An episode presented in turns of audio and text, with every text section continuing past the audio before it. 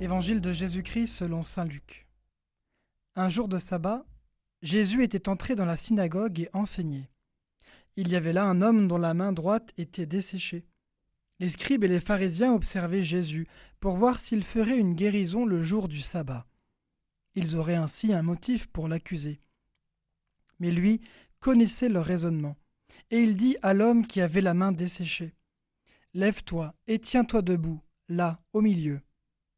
L'homme se dressa et se tint debout. Jésus lui dit Je vous le demande, est-il permis le jour du sabbat de faire le bien ou de faire le mal, de sauver une vie ou de la perdre? Alors, promenant son regard sur eux tous, il dit à l'homme Étends la main. Il le fit, et sa main redevint normale. Quant à eux, ils furent remplis de fureur, et ils discutaient entre eux sur ce qu'ils feraient à Jésus.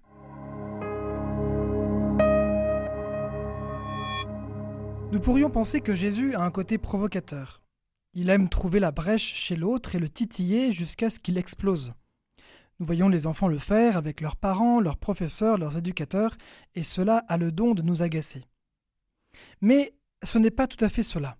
Jésus est en fait scandalisé par la fermeture d'esprit de ceux qui détiennent l'autorité de la loi juive.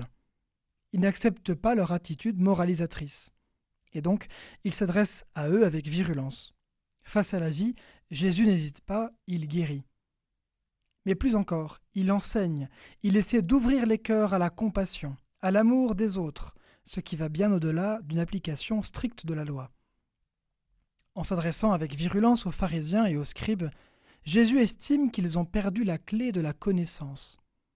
Il signifie par là que leur connaissance ne les conduit pas du côté d'une vie renouvelée par la présence de Dieu. Pour eux, la vraie connaissance de Dieu est avant tout un domaine réservé.